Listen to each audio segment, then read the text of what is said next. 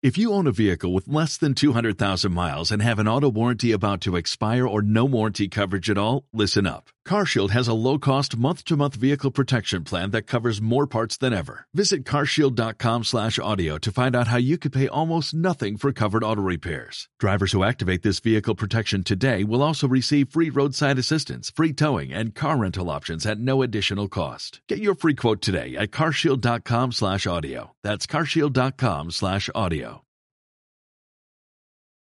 Thank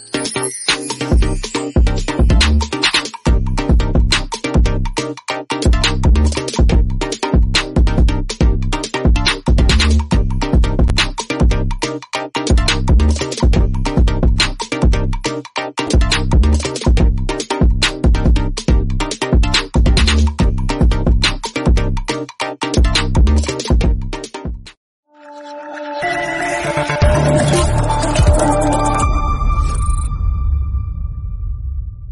Muy buenas noches, espectadores de Estado de Alarma y de EDA TV, la televisión sin censura.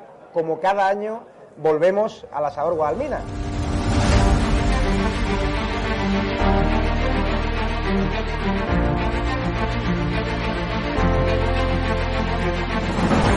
¿Por qué te gusta lo que hacemos? Porque dices la verdad. Está muy bien y está muy contenta. Señora, ¿les ha gustado el programa?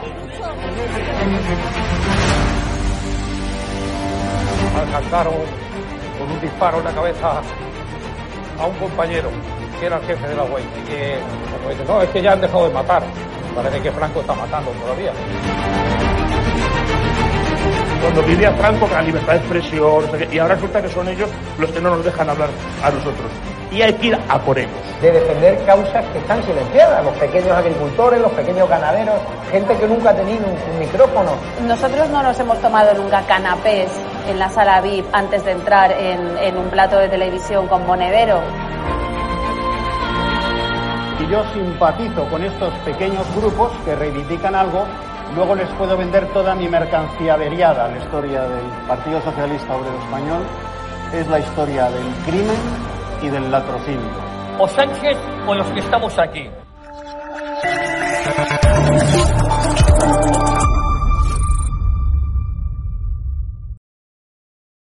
Muy buenas, espectadores de Estado de Alarma de DATV. Arrancamos ya un nuevo programa diario en el que vamos a hablar de muchísimas cosas, de infinitud de cuestiones que afectan a la actualidad de los españoles, sobre todo la actualidad política. Y es que, por ejemplo, tenemos una última hora y es que el Partido Popular ha suspendido las negociaciones con el Gobierno para renovar el Consejo General del Poder Judicial por su intención, decían, de reformar el delito de sedición por parte del el Gobierno. El PP alega que reformar la ley para mejorar la independencia judicial no es compatible con reformar la ley para decirle a los jueces que han de ser condescendientes con aquellos que se levanten contra la unidad de España, han explicado. Eso es un tema muy importante, ya que pues todo el mundo está muy expectante siguiendo ¿no? lo que pasa para esa reno renovación del Consejo General del Poder Judicial y también lo comentaremos. Y sobre todo tenemos eh, muchas noticias eh, de actualidad, como que Ayuso, por ejemplo, ha vuelto a acusar al gobierno de utilizar el franco modín, ha dicho, para tapar los datos del paro, que los hemos conocido hoy, a pesar de que muchos digan que son positivos,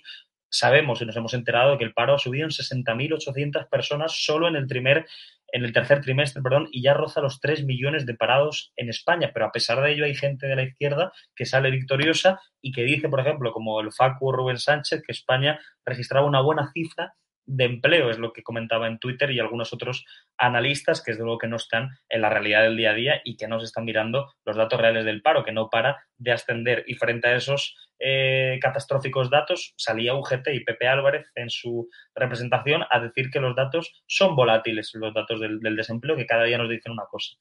Algo muy diferente a lo que hacía con la época, en la época de Rajoy, lo que nos decía cuando la situación económica era mucho mejor.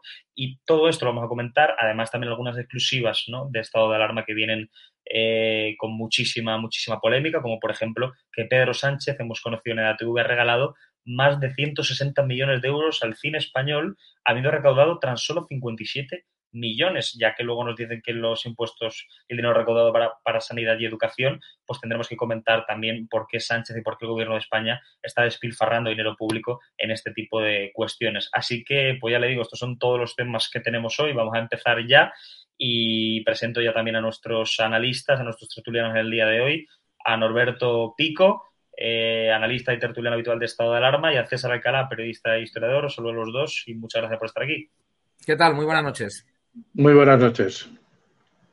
Bueno, para empezar, tenemos eh, varias noticias, pero sobre todo preguntaros ¿no? y pediros una opinión por los datos del paro, porque hemos conocido hoy que el paro ya llega a los 3 millones de personas desempleadas en España y parece ser que la izquierda no habla de ello. ¿no? Eh, César Alcalá, por ejemplo, parece ser que la izquierda es eh, triunfalista con los datos de paro que tenemos y dicen que tampoco estamos tan mal. ¿A ti qué te parece? Pues que estamos peor. No, no estamos mal, no, estamos peor. Es decir, eh, los datos estos son, son horribles de, de cara a, y encima eh, la subida hoy de, de, los tipos de interés, con lo cual esto va, a repercutir aún más con las familias a, a lo largo de este año eh, que muchas familias va, van, van, lo van a pasar muy, muy mal económicamente. Pero no se ponen ningún tipo de medidas. Las únicas medidas que están poniendo es todas aquellas que a ellos les interesa para poder tener dinero y para poder ir regando pues a, a Cataluña, al País Vasco, a, a, a, los, a ministerios de Podemos, que es el único dinero con el que se lo gastan, e ir colocando amiguitos. Es decir, el resto de la población española les importa muy poco. Eh, pues eh, efectivamente, ¿no? Estamos viendo cómo los datos de paro cada vez son peores y parece ser que a los españoles les importa muy poco un gobierno que al final les ha abandonado completamente. No sé, Isabel Valero, que se acaba de incorporar, ¿qué opina de estos eh, datos de paro que hemos conocido, que ya han subido en 60.800 personas y que roza los 3 millones? Pero sin embargo, Yolanda Díaz sigue manteniendo una actitud eh, triunfalista, dice que su reforma laboral provoca muchos empleos. Ayuso la ha atacado muy duramente y ha dicho que solo utilizan el comodín de Franco. No sé, eh, Isabel, ¿tú qué piensas de esta situación? Bueno, hemos visto la noticia como la ha enfocado el país también, de esa manera triunfalista. Son 60.000 em, eh, empleos los que eh, pues ha vuelto a subir y esos son los datos pero al final también hay una, mm, para ellos el tema de los fijos es como, eh, el ejemplo lo podemos poner, eh, si tú obligas a votar, pones un voto obligatorio y dices es que hemos tenido un 95% de, de votación, ¿no? Pues esto es lo mismo. Eh, obligan al, al, contrato fijo y el otro día lo decía Sánchez, que ha sido un, un éxito porque es cuando más contratos fijos, claro, es que estás obligando a poner el contrato fijo. Bueno, a lo que vamos es a, a pagas, a, a, rentas mínimas eh, y además vemos la destrucción de empleo que hay, solamente hay que andar por la calle, cada vez hay más negocios cerrados y, esto está empezando. Con lo cual, pero bueno, ellos sabéis que viven de relatos, eh, pero los datos están ahí, miente la IREF, miente el Banco de España, eh, o no son reales. Ahora se han inventado esta palabra también, que yo no sé, esto lo tendrá que explicar un economista, de quiebra técnica, ¿no? Vamos a una, o una recesión técnica, pero solamente por, eh, Calviño ha dicho por trimestres. Yo no sé cómo un economista que nos explique esto de que hay recesiones técnicas por trimestres. Yo no lo entiendo. Yo, claro, lo que no entiendo, Norberto Pico, es que con estos datos de paro y con la situación que nos encontramos en el país de cara al empleo, la ministra de Trabajo, Yolanda Díaz, hoy la veíamos emocionada porque anunciaba que le retiraba la medalla al mérito en el trabajo a Franco. Y era lo que tiene que decir el gobierno. Se ha puesto muy emocionada, le han saltado las lágrimas y mientras los españoles no llegan a fin de mes, tenemos un gobierno quitándole la medalla del mérito a Franco. No sé qué, qué opinas, Norberto, de, de lo que hemos visto, este suceso tan bochornoso. Bueno, efectivamente, los datos de paro que hemos eh, conocido y la evolución del, empleo eh, lo que nos dicen es que la mini reforma o la mini contrarreforma eh, laboral que ha hecho el gobierno eh, de socialistas y comunistas, pues no solamente no ha devuelto todos los derechos que los trabajadores habían perdido, los más importantes de la reforma sigue vigente, por ejemplo, las indemnizaciones por despido no se han recuperado, eh, pero tampoco está sirviendo para eh, generar empleo. Eh, y eso que, como bien apuntaba Isabel, eh, lo que hace esta reforma es una falsificación de los datos, ¿no? Claro, conviertes a todos en empleados fijos. Ahora mismo se abusa, por ejemplo, de un contrato que es el fijo discontinuo eh, y lo único que sirve eso es para falsificar los datos de, de desempleo, ¿no? ¿Qué es lo que hace el gobierno ante esta situación, ante el fracaso de su contrarreforma laboral? Pues bien, yo creo que es una fórmula graciosa, lo decirlo, ¿no? El, el, el francomodín, ¿no? Eh, claro, esta comparecencia de la ministra eh, pijo comunista eh, Yolanda Díaz eh, lloriqueando porque había conseguido el enorme logro como ministro de Trabajo, que es que hay que recordárselo, que tú eres ministro de Trabajo, Yolanda. bueno, pues tienes tres millones de parados, pero sales lloriqueando porque ni más ni menos le has quitado la distinción del trabajo a Francisco Franco, ¿no? Bueno, pues hija, enhorabuena. Yo no sé si los tres millones de parados que hay te lo pueden eh, agradecer. Quizás habría muchos, incluso de izquierdas, que preferirían eh, tener el paro que había durante el franquismo, de, depende de las épocas, aproximadamente el 4% y no del 12%, 13, 14 o 15 como tenemos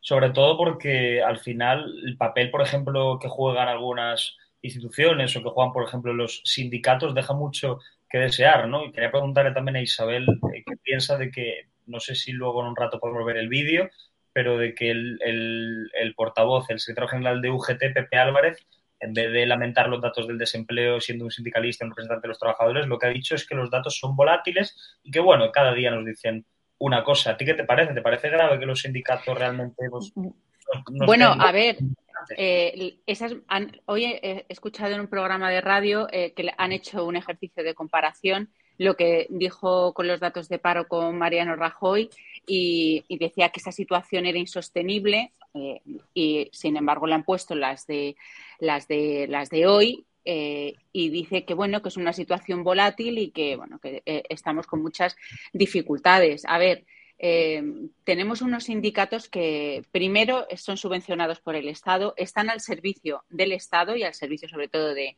la izquierda, bueno, o del PSOE. Y, eso es lo que hay. En el momento que venga un gobierno de otro color político, pues lo que harán será manifestarse y, y, armarla y bueno y todo lo que están haciendo. Pero vamos a ver, el papel de los sindicatos, primero hay que ver cómo se mantienen porque no creo que tengan ya tantos afiliados y que esto son como los independentistas. Eh, hay que estarles eh, dando dinero continuamente pues para tenerlos al lado. Además, es lo primero que hacen todos, incluso Feijóo, es ir a hablar con los sindicatos. Bueno, son datos volátiles. Si la realidad la vamos a tener en dos o tres meses, la situación de España y la recesión eh, mm, va, mm, dentro de dos o tres meses lo vamos a tener en la cara. Eh, las subidas que hay de energía y todo lo que está todo lo que está pasando es que la situación va a ser va a ser insostenible. Y bueno, con lo que ha pasado, que no sé si lo comentaremos eh, al o sea más tarde, que Feijóo se ha retirado del pacto judicial, pues esto huele huele a elecciones. no sé, César qué piensas de lo que decía Pepe Álvarez y si crees que, claro, es que al final los sindicatos o, incluso el propio Álvarez está, están actuando como ministros de Pedro Sánchez más que como dirigentes de la Unión General de Trabajadores. ¿Qué, opinas tú, César, de, lo que ha dicho? Hombre, a Pepe Álvarez de hace demasiados años que lo conocemos, sobre todo aquí en Cataluña, y bueno, es de aquellas personas que no ha trabajado en su vida, que a este también se le tendría que retirar la medida de trabajo porque es estilo como eh, Yolanda Díaz, es decir, de aquellos que han estado siempre viviendo de, de, la sopa boba. Los, sindicatos hoy en día no sirven absolutamente para nada, porque es que no protegen al trabajador, solamente se protegen a ellos y protegen al gobierno, es decir, no, no, no velan por el, por el futuro de los trabajadores y como muy bien decía Isabel, eh, ahora, ahora no se no, se manifiestan, pero en el momento que haya un cambio de, gobierno van a salir a la calle, con lo cual aquí ya estamos viendo de, de qué palo van, por un lado o, por el otro. Y lo que estábamos diciendo antes de lo de la medalla del trabajo de Franco y de todos los demás que lo han sacado, pues la verdad es que yo creo que es una cortina de humo en el sentido de que eh, no saben hacer nada, no saben, no saben en qué momento eh, poner ayudar a la gente a que consiga trabajo, a poner las medidas necesarias para las empresas. Y bueno, tienen, eh, tienen el hecho este de que le sacan la medalla a Franco y esta noche ella dormirá tranquila. Tres millones de españoles no dormirán tranquilos, pero ella sí que dormirá tranquila porque como mínimo le ha sacado la medalla de trabajo a Franco, lo cual también es una auténtica maravilla por parte de ella. Norberto, ¿a ti te sorprende que los sindicatos con casi tres millones de parados, hoy como hemos conocido los datos, no salgan a la calle a protestar o ya es algo que te esperabas viniendo de un pues, alguien como Pepe, como Pepe Álvarez? Es que sabes lo que pasa, que el cambio climático afecta a todo, también a esto. Antes siempre, al final del verano, se hablaban los sindicatos de que iba a haber un otoño caliente. ¿No? Porque iba a haber movilizaciones. Mm. Siempre al final del verano los sindicatos decían, viene un otoño caliente, que quería decir que iban a celebrar muchas manifestaciones y iban a hacer protestas, porque siempre hay algún motivo de, protesta, ¿no? Pues el cambio climático hace que estos sindicatos, comisiones obreras y UGT, pues ya no haya otoños calientes. Los otoños, pues deben ser muy plácidos eh, para ellos, eh, no para los trabajadores, desde luego no para esos tres millones de trabajadores que, están en el paro y para otros muchos que han perdido sus, derechos eh, laborales y que ni el gobierno eh, hace nada por recuperarlos, ni los sindicatos que están al servicio del gobierno y no de los trabajadores, pues tampoco hacen nada por ello. Eso es lo que hace que, por ejemplo, el próximo, si me permites, el próximo 8 de noviembre, eh, en las puertas del sindicato UGT, en la Avenida América 25, prácticamente todos los sindicatos minoritarios van a celebrar una protesta en contra de estos sindicatos, de comisiones obreras, de UGT y también de, de, uso, por ejemplo, porque han firmado un convenio de seguridad privada que es eh, auténtica infamia en contra de los, de los trabajadores. ¿no? Bueno, pues a esta manifestación, tanto Solidaridad como la Unión Nacional del Trabajo, eh, la Unión Nacional de Trabajadores se han sumado eh, y es muy significativo. Es que ahora mismo el papel de los sindicatos no es el de defensa de los trabajadores, sino prácticamente es el de taponar las justas reivindicaciones de los trabajadores. Se han convertido en un, eh, en un comodín de los gobiernos de, izquierda, son parte integrante del, Estado, igual que está el Ministerio de la Oposición, pues está el Ministerio de los, de los Sindicatos, que son agencias de colocación, pero que distan mucho de ser organizaciones en defensa de los trabajadores. Pues me parece que antes de cambiar de tema vamos a poder ver ese vídeo que nos lo van a mostrar ya y para que la gente se haga una idea de lo que estamos comentando. Vamos a escuchar. En los datos de población activa, perdón, en los datos del INEM, que efectivamente eh, había crecido el desempleo eh, vamos a ver si es una tendencia o no. Seguramente que tendremos el dato eh, del SEPE de este mes de octubre eh, que nos visualizará un poco más qué es lo que, es lo que ocurre.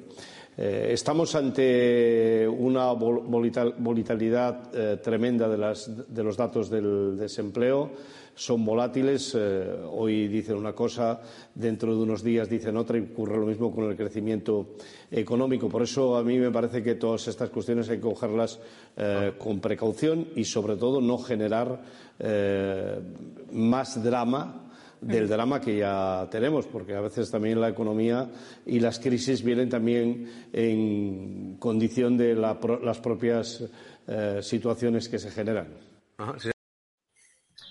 Pues eh, fíjense, ¿no? Los espectadores también lo que dice Pepe Álvarez ahora, ¿no? Y también habría que ver lo que decía hace un par de años cuando gobernaba Rajoy. En fin, este es el papel de los sindicatos que supuestamente son los que defienden al trabajador en España, pero con tantos desempleados no parece que estén haciendo una férrea labor contra el gobierno o contra los que crean desempleo, precisamente son los gobernantes. Pero bueno, cambiando de tema y hablando también de dinero, porque se habla mucho estos días de los presupuestos, de que el dinero pues debe ir destinado precisamente a sanidad y educación y es por ello por lo que se necesita elevar los impuestos. Eh, pero claro, a la vez conocemos que, por ejemplo, el gobierno no para de despilfarrar dinero y es algo por lo que os quiero también pedir opinión, ¿no? Eh, Isabel, por ejemplo, y es que conocíamos eh, en las últimas horas este medio que Sánchez ha regalado casi 160 millones de euros al cine español cuando solo había recaudado 57 millones y parece ser que el dinero siempre nos dicen el mantra de que va para la sanidad y para la educación, pero vemos como el gobierno lo está utilizando para todo tipo de cosas antes que para estas dos cuestiones, ¿no? Creo que también tenemos una noticia de unos 620 millones de euros para una flota de coches de lujo del presidente del gobierno que hemos conocido, aquí la tenemos, eh, que los tiene aparcados, coches de alta gama, y para esto está utilizando eh, millones de euros del gobierno, ¿no? Que ¿Qué opinas cuando escuchas que van para, sanidad y para educación tus impuestos y luego ves esto? Bueno, es evidente que no van ni para sanidad ni van para educación, porque hemos visto el deterioro que sufre tanto la sanidad como la educación y vemos que todos los servicios eh, que corren a cargo del Estado o se están privatizando o directamente no funcionan. Sabemos que todo, que todo esto es mentira. Pero de todas las maneras, esta discusión de los presupuestos, que bueno, también vemos que se ha aumentado la partida que se quiere aumentar al, CIS, un 14%, em, vemos que a subvenciones a chiringuitos. A ver, tenemos un problema en España y es que el dinero público no es de nadie. No hay una rendición de cuentas y no tienen ningún problema. Una vez que salen del poder, eh, no les pasa absolutamente nada. Pero lo peor que mientras están pactando esos presupuestos, se está concediendo eh, al País Vasco que puedan participar en, competiciones eh, como una nación. Eso es lo se está eh, se sigue con el con la política de acercamiento de, presos, que ya están casi todos acercados, se les va a rebajar el delito de sedición. Em, es decir, hay cosas, mientras estamos eh, perdidos en el tema de los presupuestos, que al final, eh, claro que es importante, pero es mucho más importante lo que, mientras que nos tienen entretenidos con este tipo de cosas, lo que realmente está pasando en España. Y lo que está pasando en España con el chantaje de los independentistas, con el, el chantaje de los vascos, con, y todo es así. O sea, y aparte, claro, del derroche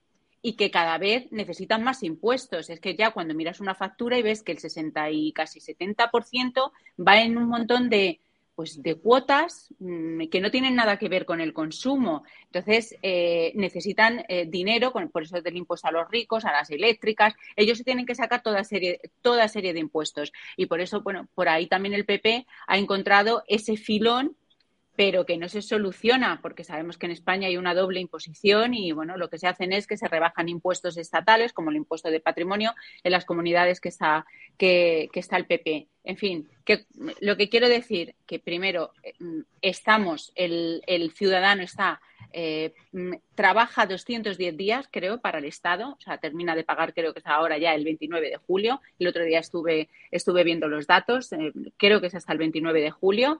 Eh, y al final, mientras, España se va desintegrando y cada vez hay más cesiones. Es más, le ha dicho que los independentistas catalanes que bueno que de momento que siguen negociando porque todavía les queda mucho más por pedir o sea, que no perdamos tampoco de vista todo este dinero, que es un derroche, que lo sabemos, pero sobre todo que ni controlamos ese dinero como ciudadanos, pero ni con el PP ni con el PSOE, y que mientras nos tienen entretenidos con los impuestos y el presupuesto, pues España se va desintegrando.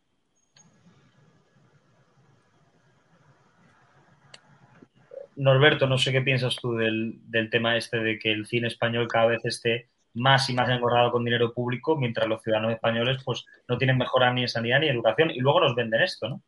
Sí, bueno, sobre el tema del cine, yo hablando con algún cineasta, a mí me ha sorprendido, eh, en primer lugar, los costes que tiene hacer una película, una película eh, malilla, digamos, no malilla, sino una película, digamos, sin demasiados efectos especiales, sin que sea de una dificultad técnica. Eh, digamos, exagerada, pues eh, tiene un coste habitualmente a partir de 15 millones de euros, ¿no? Entonces, rentabilizar eso solo con la taquilla o incluso vendiéndoselo a plataformas parece mm, bastante dificultoso. ¿Cómo rentabiliza normalmente o, cómo trata de recuperar la inversión el, cine? Pues siempre es a través de, a través de subvenciones, ¿no?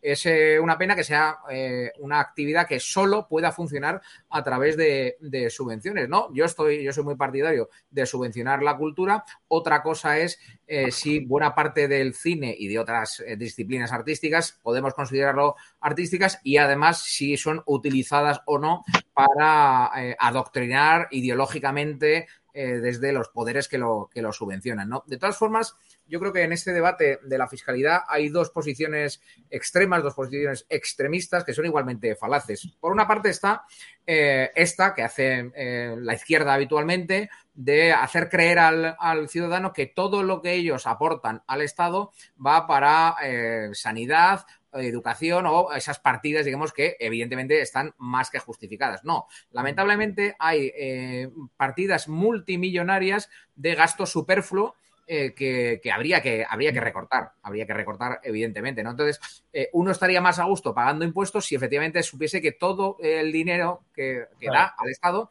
fuese para la sanidad, la educación, etcétera, pero no, sabe que va, como ha dicho Isabel, pues para chiringuitos, sabe que eh, va el presidente Sánchez a ver a Bill Gates y le regala eh, millones y millones de dinero de todos los españoles para una fundación suya que no se sabe muy bien cuál es el objetivo que tiene, mientras que en España, pues eh, si un anciano eh, tiene que mejorarse unos empastes, no hay dinero para eso, ¿no? Tanto que hablan siempre de que los impuestos van para la sanidad, bueno, pues a ver cuándo la sanidad se ocupa también de la, de la, de, atender, por ejemplo, el pues eso, que los ancianos puedan tener una dentadura que es eh, fundamentalmente fundamental para ellos, para su salud, etcétera, etcétera. ¿no? Pero junto con esta posición eh, mentirosa de los que dicen que, que, que, los impuestos no son tantos y que además todo va para cosas muy necesarias, está otra posición eh, mentirosa que acusa a cualquier eh, contribución al Estado de ser poco menos que un ejercicio de violencia, ¿no? Yo creo que no, yo creo que hay que buscar un término medio, una, un, un, un equilibrio justo eh, que ahora mismo efectivamente no se da. Ahora mismo, tanto familias como empresas eh, pues son atracadas, eh, soportan una, una presión fiscal elevadísima, pero es no porque se vaya a emplear en pensiones, en educación y en sanidad, que eso bien empleado está, sino que hay un coste, por ejemplo, un coste político eh, elevadísimo, ¿no? En partidos políticos, en parlamentos de toda índole, en ayuntamientos que parecen algún, auténticos eh, reinos. Eh, yo creo que todo eso habría que, que, tratar de recortarlo.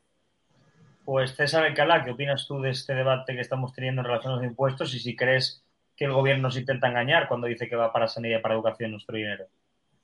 Evidentemente nos engaña eh, como chinos. De entrada es eh, la, la, sanidad está ya, o sea, está en las comunidades autónomas, con lo cual son las comunidades autónomas las que tendrían que eh, coger las medidas suficientes como para para que la sanidad funcionara perfectamente. La educación también, por ejemplo, aquí en Cataluña eh, se han quedado 1.323 niños sin poder eh, este año volver a, a estudiar, digamos, cuando han acabado eh, la ESO para hacer los, los, grados que dicen hoy en día, ¿no? La antigua formación profesional. Es decir, antes de, antes de vacaciones eran 20.000 niños y al final han podido recolocar a casi todos menos 1.323 y como solución les han dado pues los cursos estos que hacen en, en, en, el INEM, que hagan unos cursos de especialización para que vayan haciendo alguna cosa durante todo el año y no, y no se queden, y no se queden, digamos, eh, sin hacer nada estos cursos de especialización evidentemente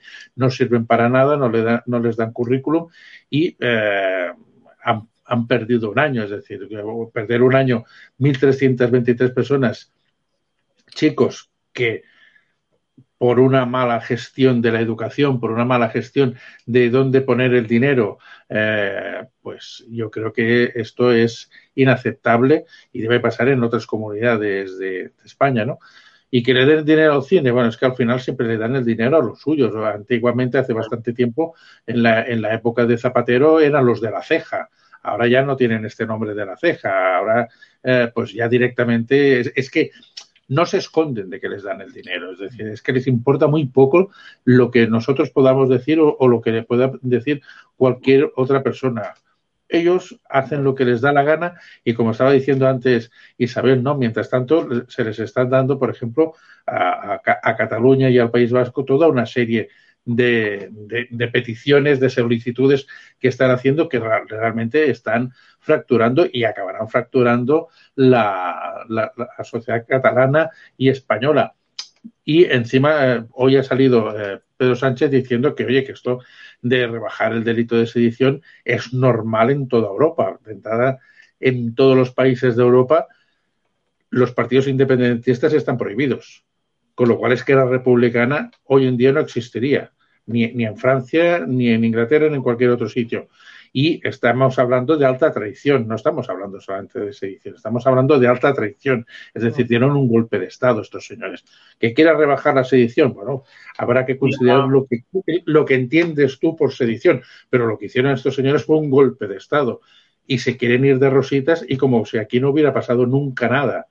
Y evidentemente pasó algo. Hoy se cumplen cinco años del 155 es decir, el 155 pasó alguna cosa, porque antes unos señores dieron un golpe de Estado que querían romper, bueno, que querían romper e intentaron romper las reglas que existían derrocando la Constitución y el Estatuto de Autonomía aquí en Cataluña.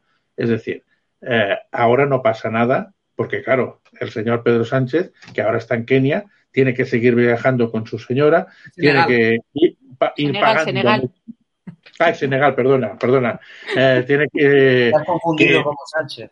Bueno, me he confundido, pero bueno, como que viaja tanto no pasa nada. Pero quiero decir, él, él tiene que seguir viviendo esta vida que está viviendo, que no la volverá a vivir nunca más. Y, y gracias al independentismo y a, y a todos estos eh, partidos que le van dando apoyo. O sea, es una verdadera vergüenza cómo están rompiendo España. Volviendo con esto del cine, si me permites un último apunte. Sí, claro. me, me, remito a, la, las conversa a la, alguna conversación que, que, como os decía, había tenido yo con alguien relacionado con el mundo del cine. Es que hay un eh, buen número todos los años de películas que se ruedan en España y que no se llegan a exhibir jamás, nunca en ninguna sala de cine y que tampoco las exhiben en ninguna plataforma ni ninguna televisión. Son películas que se hacen simplemente para cobrar una subvención. Yo creo que eso es una anomalía más que evidente y que habría que, que, acabar con ello. Ahora bien, hay ya una parte del cine que ya no disimula a la hora de, de digamos, de sus peticiones de dinero. Hay un chico, no recuerdo ahora mismo cómo se llama, eh, que ha hecho un, eh, una película. El, el Eduardo, Eduardo, Casanova, el de la foto que poníamos, ¿o eso? Eh, sí, creo que sí, que es uno que en una gala de los Goya, cuando le ponen un micrófono y dice, bueno, ¿tú qué pedirías a los políticos? Y, y vamos, sí, le exclamaba, esta, exactamente, este que aparece en la pantalla, eh, exclamaba, queremos dinero público, más dinero, más dinero. Bueno, hasta donde yo sé, este chico, pues eh, el cine que hace es un cine reivindicativo de la ideología de género, el eh, mundo LGTBI, eh, etcétera, etcétera, ¿no? Entonces, lo que está pidiendo es más dinero para propaganda, ¿no? Que es a lo que se debe de dedicar a él. Yo no, no, tengo criterio para decir si lo hace con, eh, con maestría o no, porque no he visto la película, pero que lo que quiere es dinero para propaganda y lo pide a gritos, pues parece más que evidente. Pues para cambiar ya un poco de, de tema, preguntaros también por esa última hora, Isabel, que hemos conocido que el, PP se desentiende ya de las negociaciones con el gobierno por el tema de la renovación de la justicia de los jueces del Consejo General del Poder Judicial, eh, ya que el gobierno pues tiene una clara intención ¿no? de reformar ese delito de, sedición y el PP ha dicho que, bueno, considera que, defender la independencia judicial no es compatible con reformar la ley para decir a los jueces que tienen que ser condescendientes con aquellos que, que se levanten contra la unidad de España. No sé qué te parece y si tú también eres de las que piensas que al final esto realmente pues es un bueno, es, es, es una torpeza, ¿no? Que los jueces al final tienen que ser elegidos por los jueces, ¿no? ¿Qué, qué opinas de estas negociaciones y de la actitud que ha el PP ahora? Eh, bueno, ahora viéndolo, yo creo que bueno, las encuestas no le tienen que ir tan bien porque ya sabemos que los partidos en, en España funcionan a golpe de encuesta. También ha podido ser una estrategia porque Feijó no es tonto y ha podido ser una estrategia del PP a ver cómo respiraba la, la ciudadanía. Eh, también la, le achacan a lo que ha dicho hoy Montero, la, la ministra Montero, en, en, el Parlamento, ¿no? Que ha dicho que sí, que van a reformar ese delito de sedición para compararse con otros países. Bueno, pues que, como dice con nuestros países de nuestro entorno, pues que lo hagan como Alemania y que sea una cadena perpetua, ¿no? Pues como lo pone en su, eh, como su constitución, ampara el, el, delito de alta traición. Eso por, por, puntualizar.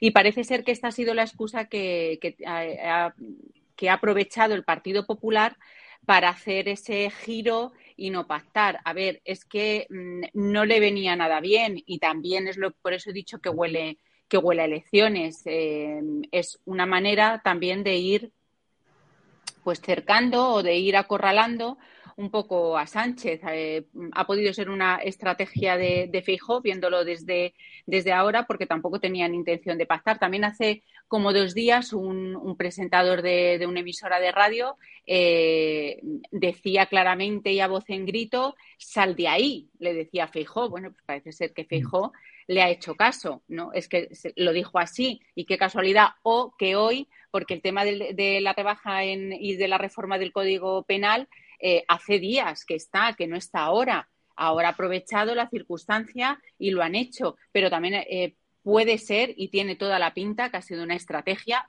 inteligente, tengo que decir, si ha sido así, por parte de, de Feijó, de hacerle que se confiase a Sánchez y darle ahora el estacazo, porque eh, no tenía mucho sentido defender la unidad de España y luego querer rebajar el delito de sedición. Al final aquí lo que miran eh, no miran por España, son intereses electoralistas y cambiar y ponerse uno u otro en el poder.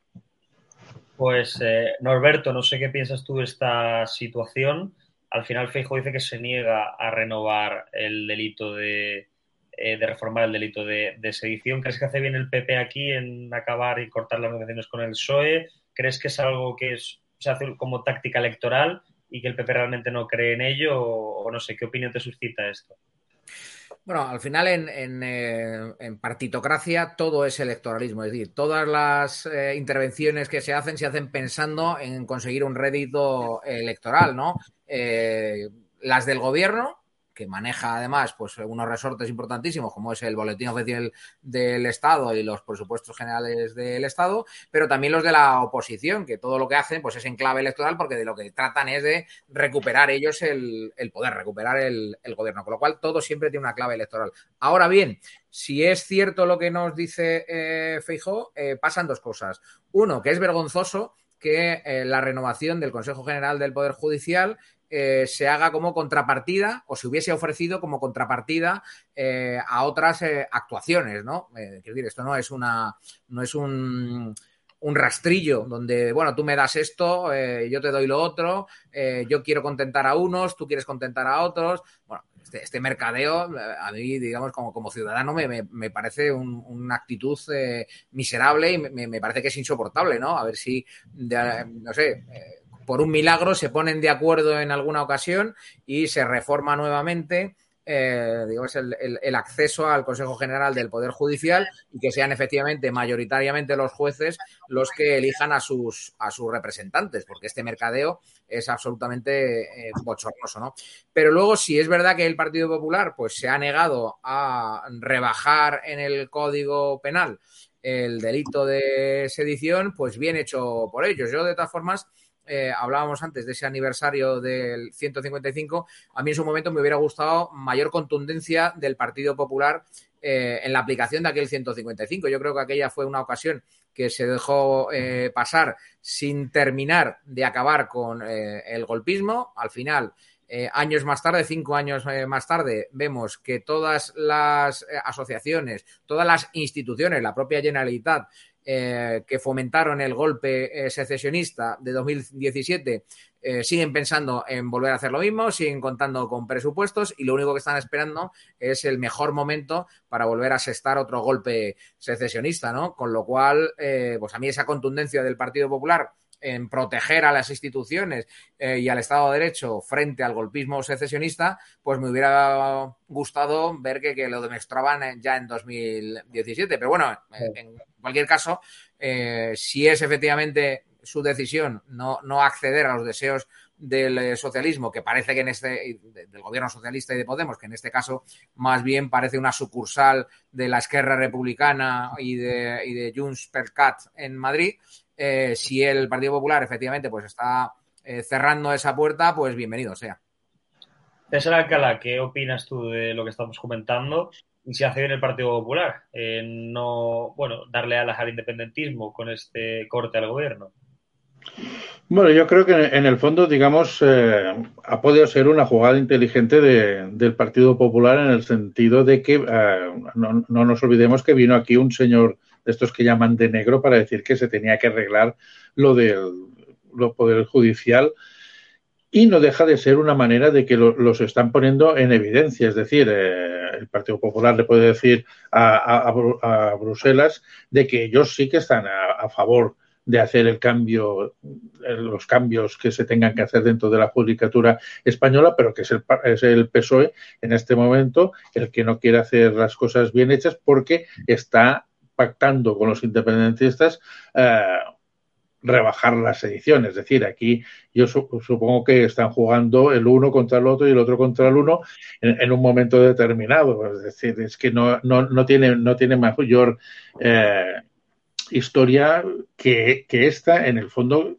lo que ha dicho antes Isabel, es que piensan en los votos de ellos mismos de quién va a ser uno o quién va a ser el otro no están mirando por los españoles, es que les da absolutamente igual. Eh, hoy, por ejemplo, Feijó ha dicho de que eh, si él es presidente del gobierno, ampliará el voto, eh, el, de esto de sedición, lo, lo hará más grande. O sea, esto parece un juego de niños pequeños. O sea, uno lo rebaja y el otro lo sube para arriba. Ya veremos si Rebajarlo lo van a rebajar seguro, pero ya veremos si el Partido Popular cuando llega al gobierno, si llega a llegar al gobierno, lo vuelve a subir como está diciendo, igual que derrogar la, la ley de memoria histórica, igual que derrogar muchas otras leyes que está diciendo, como la ley trans que está diciendo, fijo, que lo va a derrocar, a ver si, a ver si de una vez por todas, porque cuando entró Rajoy en su momento no derrogó nada. Y también había dicho que derrogaría algunas leyes. Mm, sí, perdona, César. Te iba a decir que hay que tener en cuenta que el Partido Popular en los últimos años eh, emprendió una, una, estrategia, una táctica para recuperar la concentración del voto de que, iba desde, la, desde el centro derecha hasta posiciones más conservadoras, más de, derecha eh, clásica, ¿no? En una primera etapa se centró en recuperar el voto que se le había ido, digamos, por el ala más moderada, incluso socialdemócrata, hacia, hacia Ciudadanos. Ciudadanos ya está en, en, derribo prácticamente, ¿no?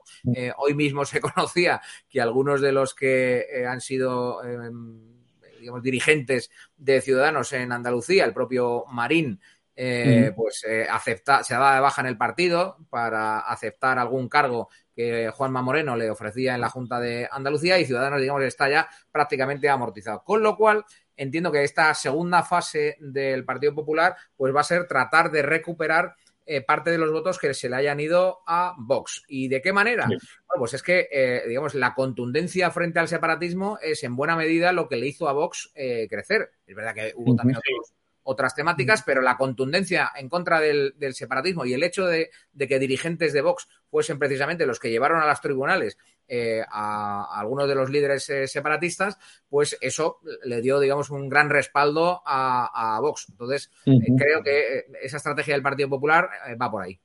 Pues... espérate. Es que... No, decía Isabel que hemos hablado de, lo que piensa el Partido Popular, de lo que pretende hacer, y quería antes de que tú hablaras eh, poner también qué piensa el separatismo, porque hoy Rufián ha estado bastante claro y en el Congreso de los Diputados le han preguntado por esta reforma del delito de sedición que el PSOE a priori dice que se niega a hacerlo por parte de María Jesús Montero y fíjate lo que ha dicho Rufián, lo tenemos por ahí. Pero dice que no, que nada de reformar el delito de sedición, que solamente cuando haya mayorías. Hay que hablar menos. Muchas gracias.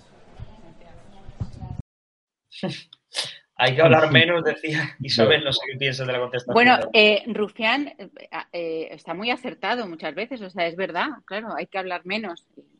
Y, bueno, y hay que hacer más. Ellos al final dirán que digan lo que quieran, que nosotros pues, seguimos y al final van consiguiendo todo lo que, lo que se han propuesto. No, yo era quería el tema del Partido Popular, vemos como luego una vez que llegan al poder, aparte van dilatando, ¿no? Eh, ahora ya vemos como eh, Ayuso ahora va a reformar la ley trans que hizo Cifuente, pero la van reformando, van quitando, mm, van quitando pequeñas cosas, pero al final no derogan absolutamente absolutamente nada. Y con el tema del, judicial, a mí me gustaría también siempre, y me gusta matizarlo, eh, que de esto de volver a la ley del 85, eh, donde ahí se acabó la independencia judicial. Bueno, eh, en España nunca, nunca ha existido esa separación de poderes, ahí está en la Constitución, que la gente lo mire, lo lea, porque da igual que lo elijan, que elijan 12, que elijan 20. Para que haya una separación real del poder eh, judicial, del poder político, no tienen que ser elegidos por, eh, por, partidos políticos,